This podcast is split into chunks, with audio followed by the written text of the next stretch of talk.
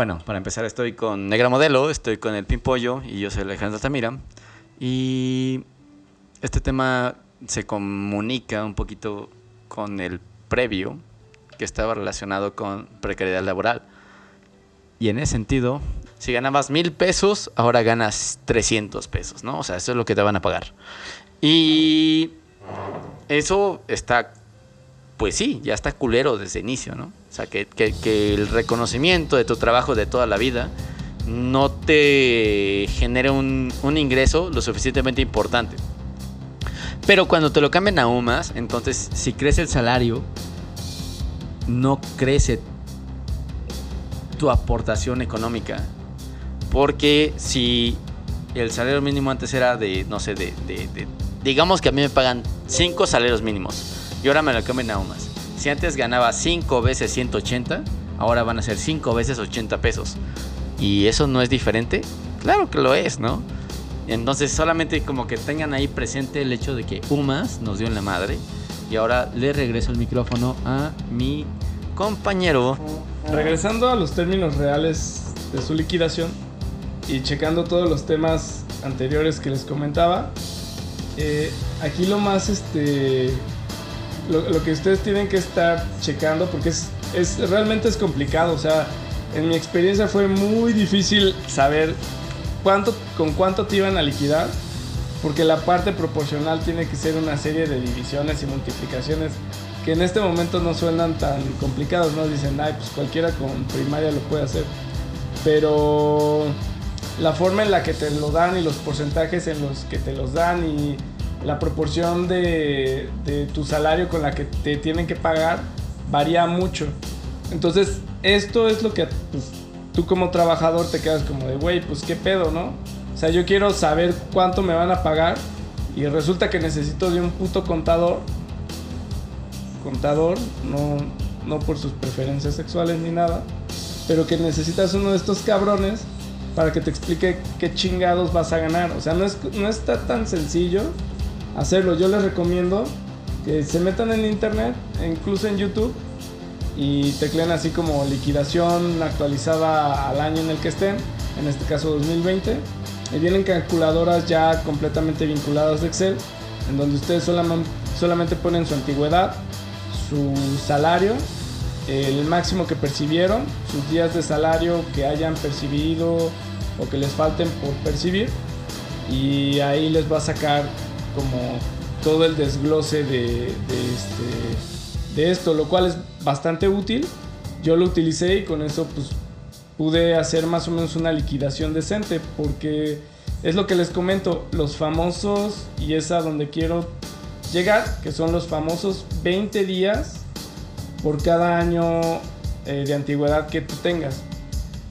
Aquí sí, sí estuve viendo porque revisé varias calculadoras en internet y todas ellas te daban como, como esta unidad, o sea, como tu indemnización de tres meses, tus 12 días por año y lo proporcional de acuerdo a, tu, a lo que te faltaría por, por aguinaldos y por vacaciones. Entonces todo eso viene en un paquete. Y además tenía otro que eran 20, este, 20 días de tu sueldo real por cada año de antigüedad. Entonces, eh, yo no sabía exactamente en dónde se aplicaba y dónde no, o si era una cuestión del patrón o no. Me comentaron a grandes rasgos que es una cuestión de, de ¿cómo se llama? De aplicación de la ley, de reforma de ley, en donde literalmente hicieron algo para que ya no, para que ya no, este, ya no te lo cobraran.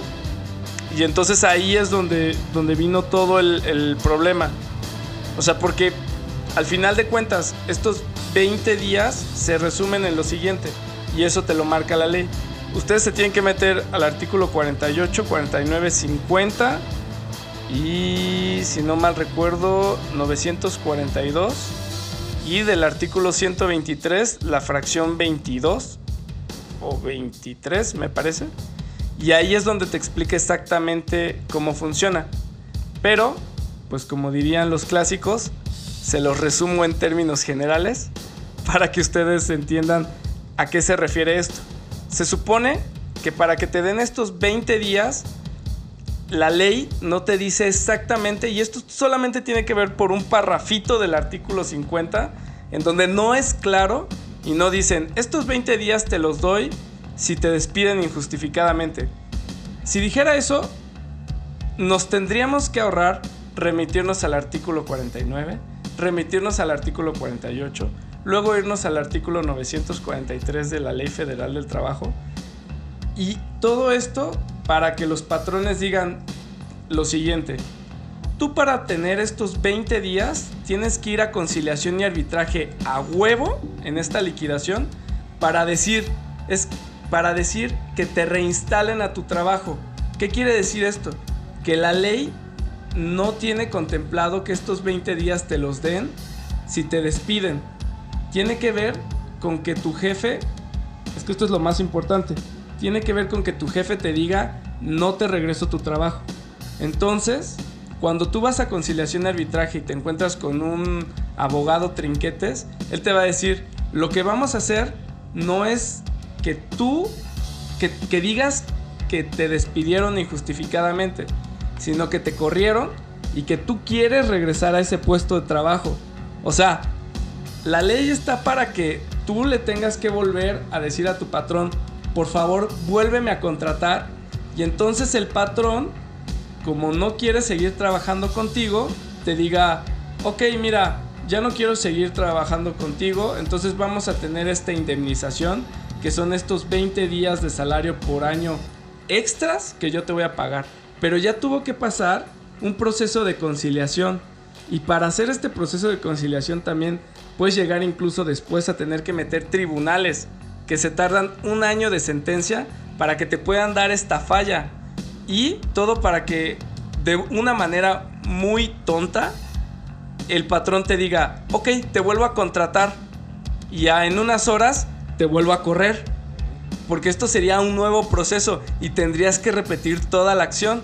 Entonces, no sé si se dan cuenta que aquí hay un problema bien culero en donde casi casi te dicen, pues lo que te demos es lo que tienes que aceptar. Y por eso quería hacer como énfasis en esto, porque yo lo estuve revisando y era mi mayor conflicto. Este, estoy pensando justamente en el hecho de que si te regresas a tu, a tu trabajo, cuando ya estás ahí, ¿qué tan incómodo va a ser?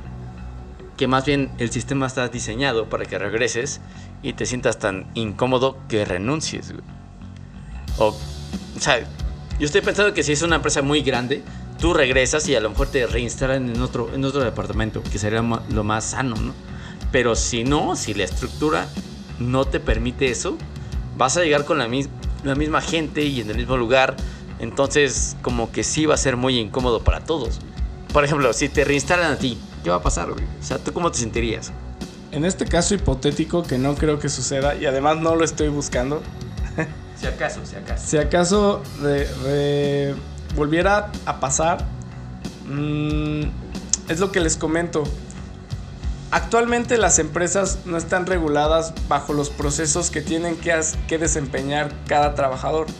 Lo que sí ocurría cuando tienes un sindicato de trabajadores. Disculpen si soy demasiado enfático en esto, pero para eso se supone que funcionaban. Entonces, ¿qué es lo que te pedían en estos sindicatos? Bueno, pues que se definiera la función del trabajador para lo cual estaba contratando y sus funciones que eran de manera muy específica. Actualmente como esto no funciona así y tenemos un libre mercado de manera muy tonta, entonces ¿qué es lo que se busca en este capitalismo de cuates que es México? Pues algo muy sencillo, que seas multitask.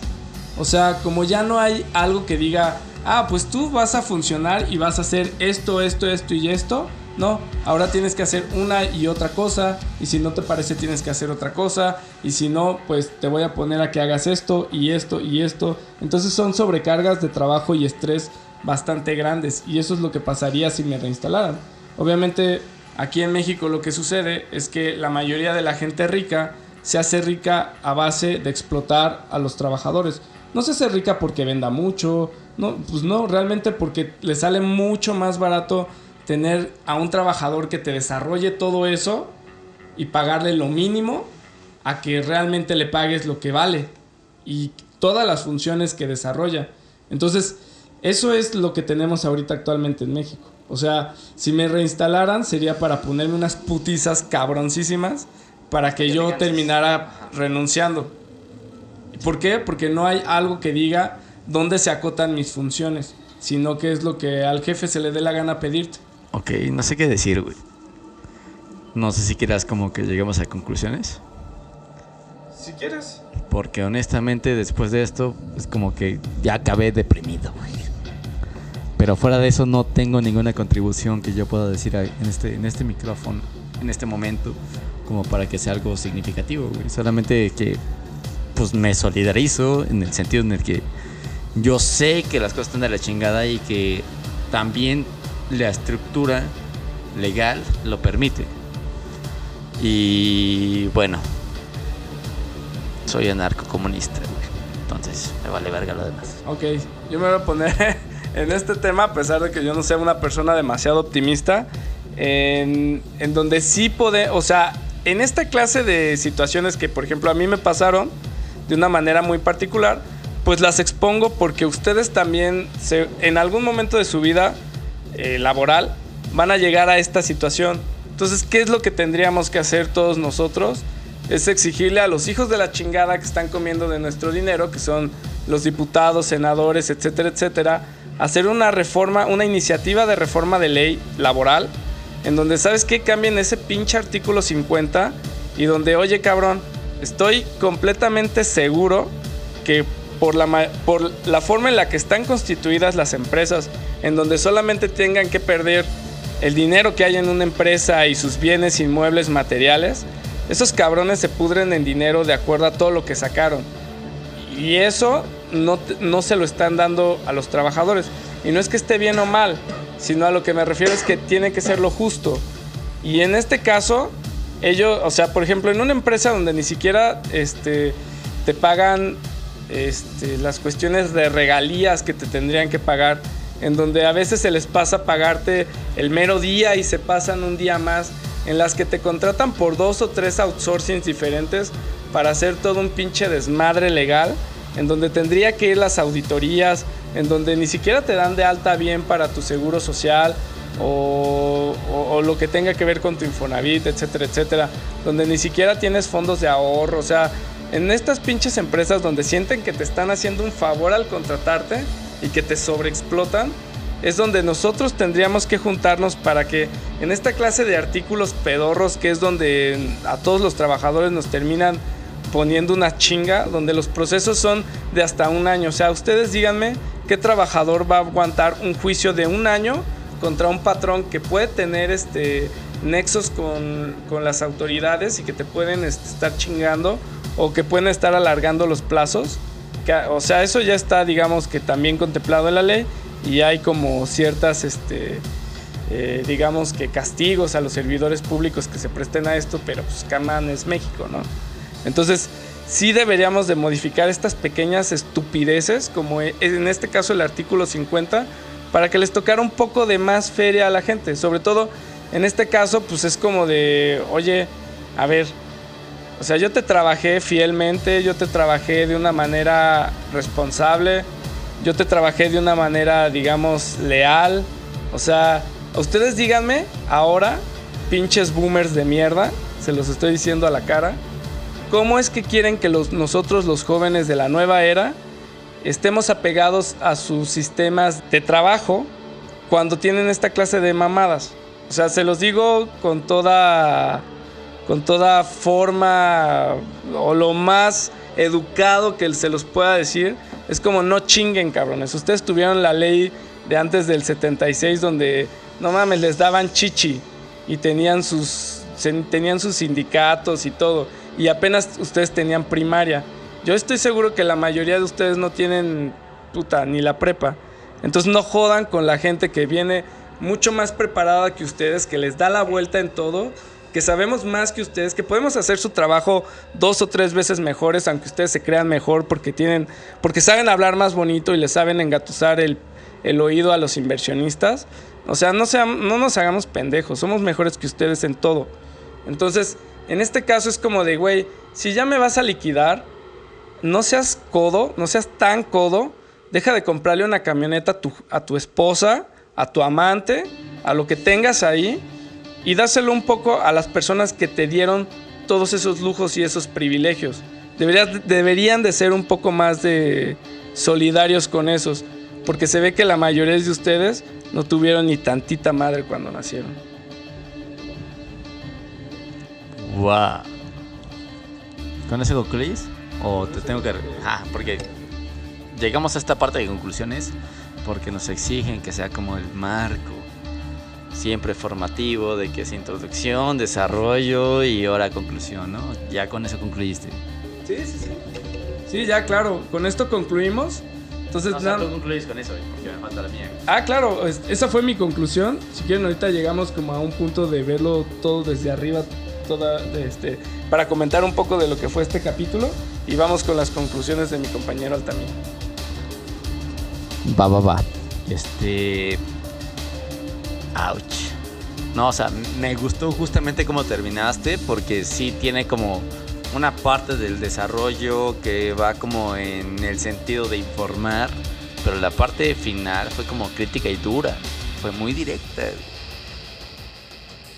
Y yo no sé si, o sea, sí creo que los boomers, en cierto sentido, como que se olvidan de la parte histórica que cambia constantemente, ¿no? O sea, los boomers vivieron una etapa donde no tenías que ocupar, o sea, no ocupabas tener como una licenciatura, ni siquiera, para poder hacer algo, ¿no? O sea, espera, espera, aguanta, aguanta. Porque, porque había gente que se desarrollaba y llegaba hasta gerencias sin tener una licenciatura. Y en este momento la, licenciatura como que ya no importa si no tienes un posgrado. O sea, vas como que escalando, escalando y eso no te hace mejor. Solamente te meten en una dinámica en la cual creen que entre más grados tengas, aunque sean comprados, eres mejor. ¿Quieres decir algo? El contexto histórico del que hablamos es porque los boomers son pues, los niños mimados hijos de revolucionarios. O sea, donde no tuvieron que sufrirle nada, cabrones. O sea, donde se la pasaron nada más mamando chichi del Estado. Donde dejaron que todos sus derechos por la que sus padres pelearon, cabrones, fueran pisoteados y acomodados a lo que, a lo que les daba la chichi del Estado. O sea, no nos hagamos pendejos, cabrón. Ustedes son los que nos han dado toda la precariedad laboral a sus hijos. Y la neta, qué poca madre. Que ustedes hayan tenido, no saben lo que es una revolución y que en este momento nos toque a nosotros los jóvenes tener que mandarlos a la chingada con una nueva revolución. Pero obviamente, como somos más inteligentes que ustedes, la vamos a hacer de una manera más, este, más inteligente para mandarlos a la chingada, porque pues, solamente están robando aire. En verdad, o sea, digo, ahí viene el coronavirus y, perdón, pero yo espero aquí estarlos hablando dentro de seis meses. No lo mezcles, güey. O sea... Bueno, yo, estoy de acuerdo con todo lo que dijo, menos con lo del coronavirus, porque, porque ya creo que esto se pervertió. Pero sí, lo que estoy totalmente de acuerdo y con eso concluyo es que las condiciones laborales cada vez son más complejas. Y por lo tanto, si con políticas públicas no puedes como que estar al pendiente de esas modificaciones para que el trabajador tenga una situación pues digna, ajá, la palabra es digna, es una patada en los juegos. Y bueno, fuera de eso, eh, de los boomers, sí, también estoy de acuerdo. Creo que lo que aquí sería como pertinente sería decir que tengan conciencia histórica. Porque esto se construyó porque ustedes lo construyeron. Y porque si llegamos nosotros como millennials a este punto es porque la historia a esto nos arrojó. Yo soy Altamira y nos vemos, nos escuchamos en la siguiente. Bye.